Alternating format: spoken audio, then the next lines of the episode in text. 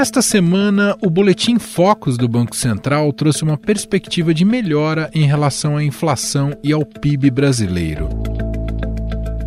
Para 2023, o mercado também espera uma inflação cada vez mais próxima do teto da meta, de 4,75%.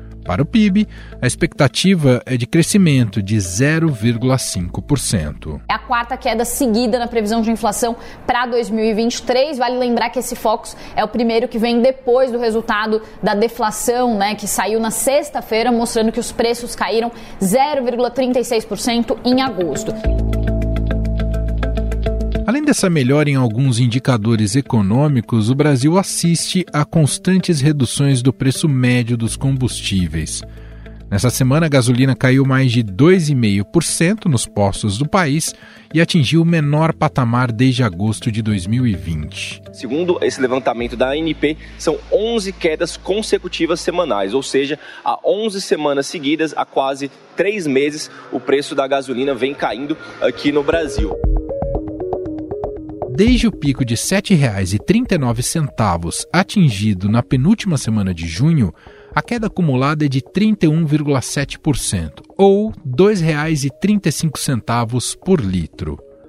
Outro ponto importante para a população são os alimentos, que encareceram nos últimos meses.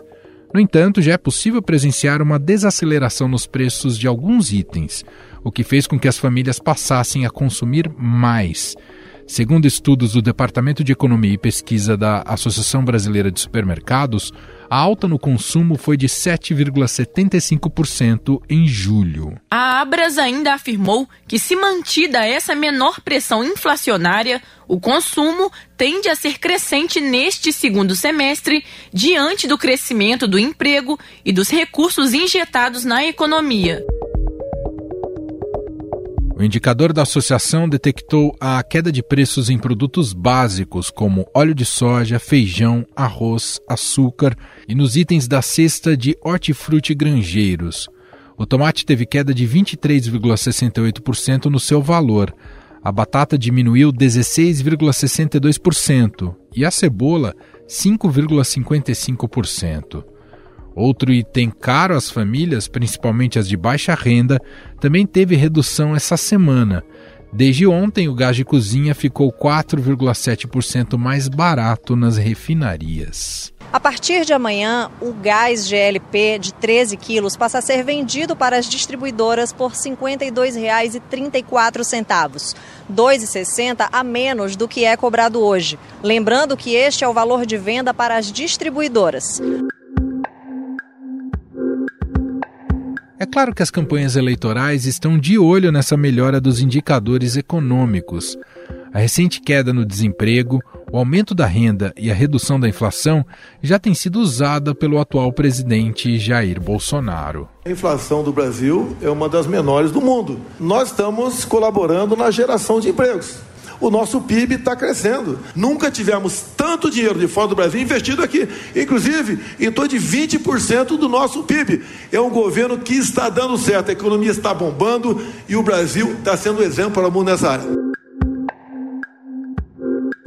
Seu principal adversário, Lula, deve insistir que o momento financeiro das famílias é pior do que em relação ao seu governo. Tem que crescer a economia e tem que crescer o salário. E é por isso que nós aumentamos em 74% o salário mínimo e não causou inflação. Nós mantivemos a inflação controlada dentro da meta de 4,5%. O foco de Ciro Gomes é no endividamento das famílias, que cresceu ao longo dos últimos anos. Eu vou limpar o nome das mais de 66 milhões de pessoas e 6 milhões de empresas que estão no SPC e no Serasa. Eu já tinha feito essa proposta na campanha passada, mas como contrariava os bancos, ela foi boicotada. De lá para cá, tudo piorou. Por isso, reafirmo agora: vou financiar a prazos longos e juros baixíssimos a dívida de todo mundo que está no SPC e no Serasa.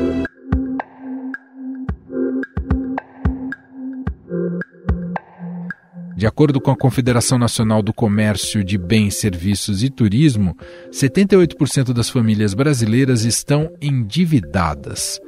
Mas afinal, esse cenário mostra um viés de melhora da economia ou 2023 promete ser tão difícil como foi em 2022?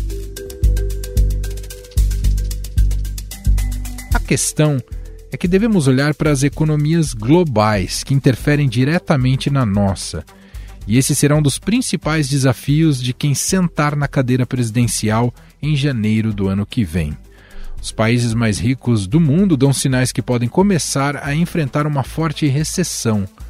Na Europa, o índice de inflação deve ficar acima dos 9% neste ano, o que fez com que o Banco Central do bloco aumentasse os juros em 0,75 ponto percentual. O Banco Central Europeu aumentou os juros. É a primeira vez em 11 anos. É uma tentativa de segurar a inflação, um problema mundial.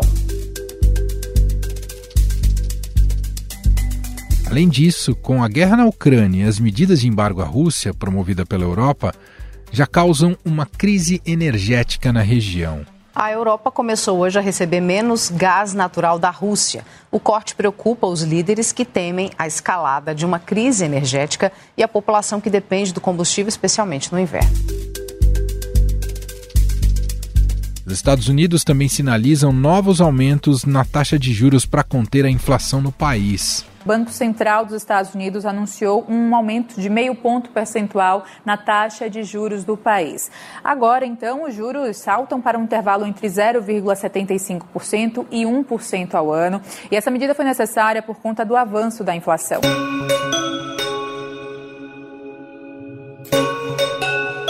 Outra potência que enfrenta problemas na sua economia é a China. Sua rede bancária está vulnerável a uma forte crise imobiliária que paralisou inúmeras obras de construção civil, criou desemprego e deixou milhões de compradores inadimplentes porque a economia da China teve forte desaceleração no segundo trimestre deste ano. O PIB do país cresceu 0,4% entre abril e junho na comparação com o mesmo período de 2021. Os dados de hoje aumentam cada vez mais os temores de uma recessão global.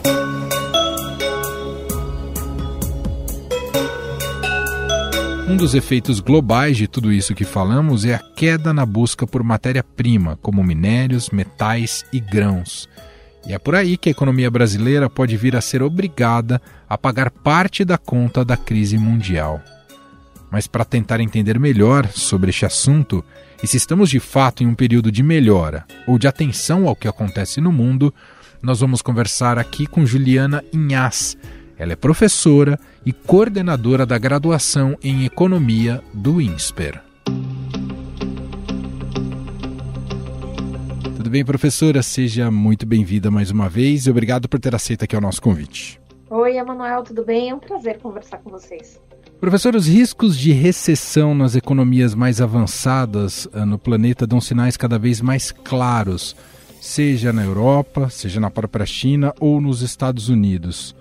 E aí queria começar te ouvindo. Esse contexto, essa possibilidade de uma recessão global, ainda é resultado dos efeitos da pandemia somado à somada guerra na Ucrânia? Olha, a gente tem sim esse cenário, infelizmente, que parece não tão é, ilusório como em alguns outros momentos. A gente, em outros momentos, acharia que cenários como esse seriam muito pouco prováveis. É, os sinais que a gente tem tido da economia em um âmbito mundial, de fato, podem apontar cada vez mais para essa possibilidade. Acho que a economia, na verdade, a economia mundial, ela, ela solidifica agora impactos que vieram da pandemia, né? As tentativas de socorro que geraram imensos ajustes dentro dos, dos orçamentos, entrada de dinheiro nas economias, né, pressionando bastante, inclusive hoje, a inflação. A gente tem a guerra da Ucrânia, que sem dúvida traz aí um, um sabor bem amargo para um cenário que já não era positivo, né, um cenário onde você tinha pandemia, você já tinha ajustes que precisavam acontecer, e aí você tem pressões em commodities, especialmente commodities centrais para essas economias. Então a gente tem esse, esse jogo, mas a gente também não pode esquecer que muitas dessas economias já vinham, né? Com, dando outros sinais, né? Então, quando a gente pensa, né, a Europa sofreu diversas crises antes da pandemia, né? A própria economia americana vinha com necessidades de ajustes.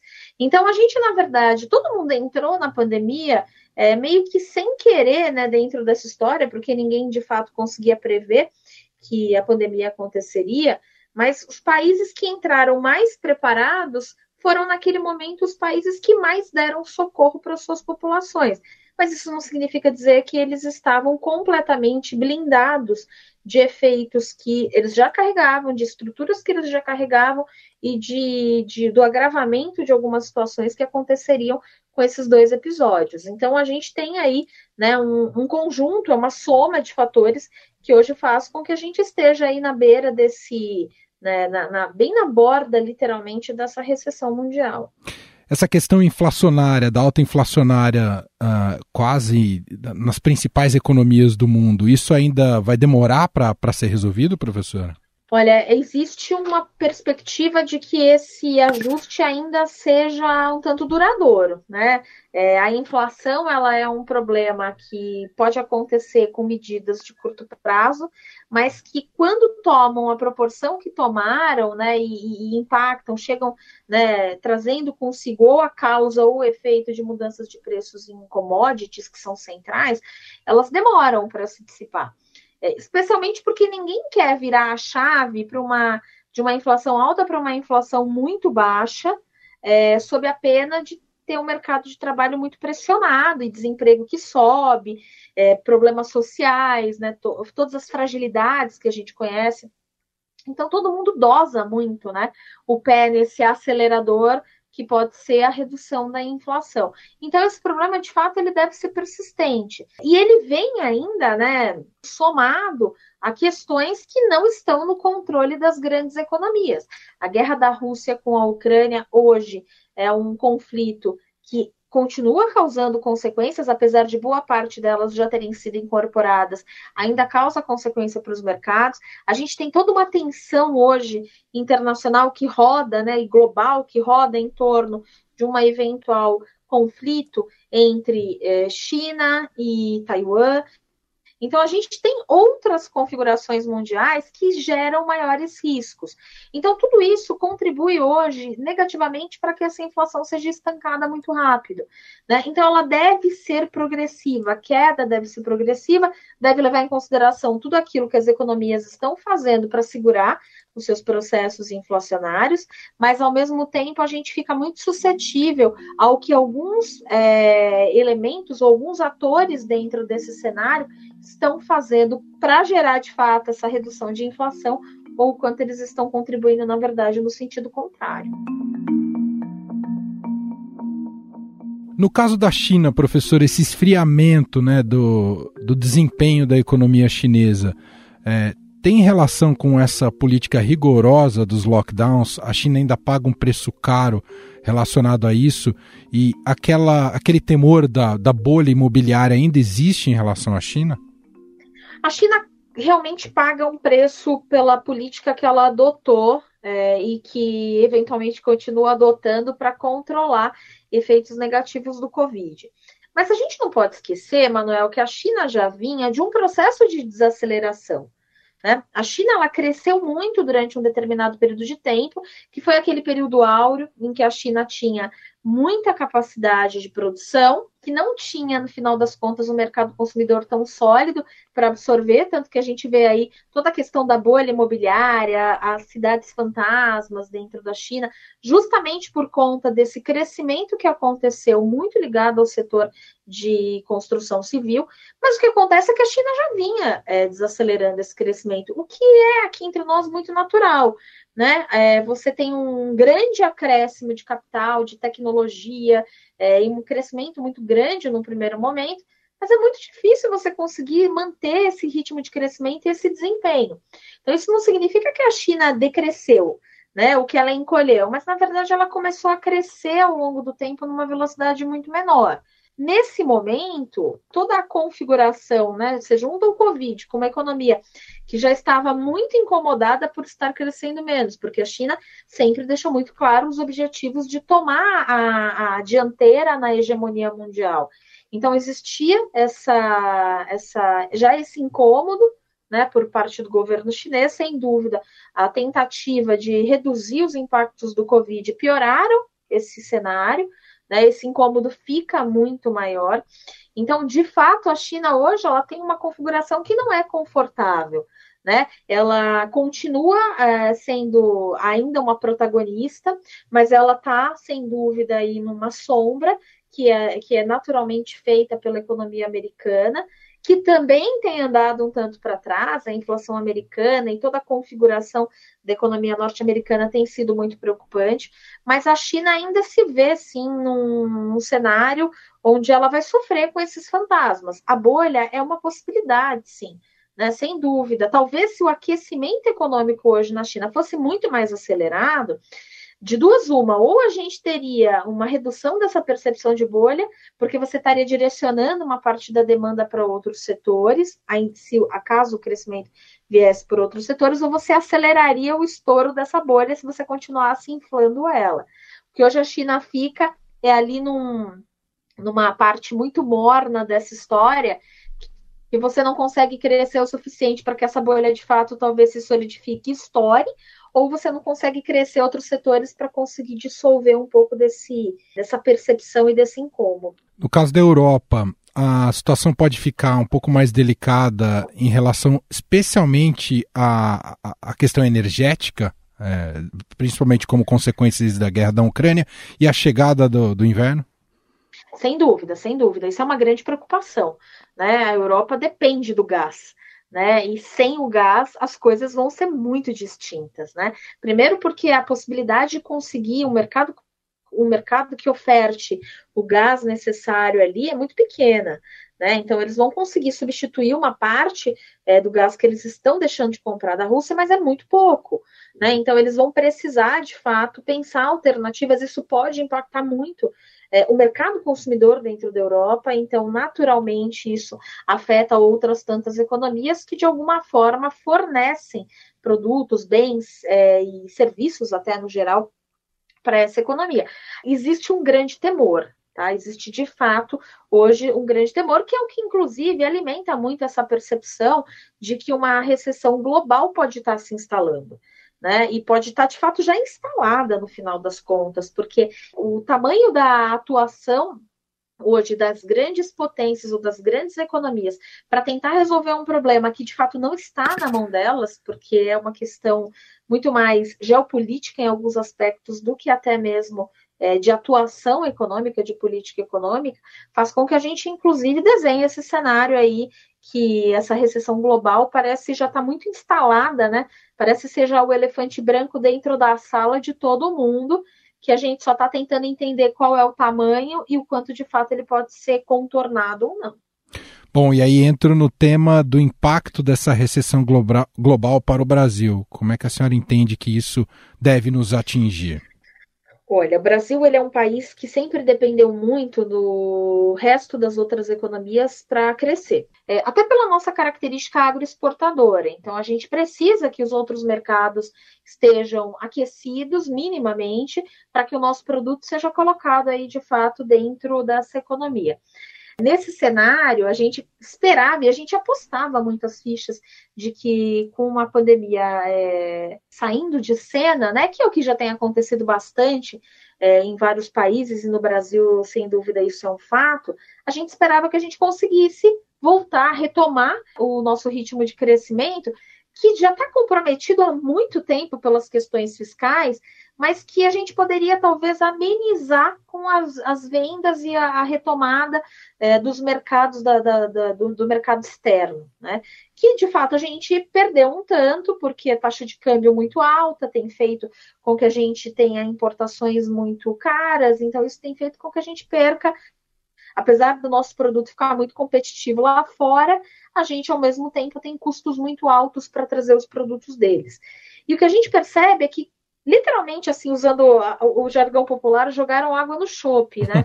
Porque a gente hoje não tem uma percepção de que essas economias vão conseguir é, tração suficiente para puxar tanto o mercado é, aqui no Brasil que amenize um pouco dos nossos problemas internos, né? Foi o que aconteceu, por exemplo, em momentos ali da crise de 2014 para 2015, que o mercado externo estava voando baixo. Né? Então a gente conseguia vender muito para fora. A gente sabe que aquele período não foi bom, mas a gente sabe que poderia ter sido muito pior. Então agora a gente esperava que, apesar do resultado ser essa coisa meio morna, andando de lado, que é o que a gente vai ver ano que vem, a gente esperava que a gente conseguisse ter algum tipo de fôlego para conseguir fazer ali um caixa para tentar desenhar os programas de crescimento de longo prazo. Muito provavelmente isso vai ficar esperando aí um momento mais oportuno. O mercado externo parece que não vai. Isso não significa que ele não contribuirá, isso não significa que a gente não vai vender, mas isso significa que provavelmente ele não vai ser a nossa tábua de salvação. O cenário, então, para o próximo presidente, para quem sentar na cadeira em 2023, para o início de gestão, é o pior possível, né, professora? Porque esse cenário externo complicadíssimo, somado a uma bomba fiscal deixada pelo governo nesse ano, especialmente pela questão eleitoral. Perfeito, é super desafiador. Né? Quem sentar em Brasília é, em janeiro de 2023 vai ter que olhar para um desenho de Brasil que é difícil de equacionar, porque, é, sem dúvida, uma pessoa comprometida vai querer olhar para esse mandato e chegar, tentar chegar ali é, em 2026 com uma economia um tanto mais estável, com potenciais de crescimento. Só que para fazer isso, a gente vai ter que contar com muito mais um ajuste interno do que um ajuste do que um auxílio externo. Então é um cenário super desafiador. E aí mora um grande risco, né? Porque é tão desafiador que talvez você tenha quatro anos de política econômica que não sejam suficientes para conseguir mostrar grandes resultados para essa grande população de mais de 200 milhões de pessoas. Então, o, risco de se flertar ali com políticas que parecem muito boas num primeiro momento, mas que criam uma, uma, um rombo muito maior e um problema muito maior ao longo do tempo é muito grande. Então, assim, a gente até talvez possa ver algum tipo de melhora no que vem. Mas se ela acontecer, certamente, porque dali para frente o nosso, o nosso abismo pode estar sendo cavado de uma forma bem rápida para baixo. Muito bem, nós ouvimos aqui a análise de Juliana Inhas, professora e coordenadora da graduação em Economia do INSPER, comentando um pouco com a gente sobre esses riscos da recessão global. Muito obrigado mais uma vez pela participação, viu, professora?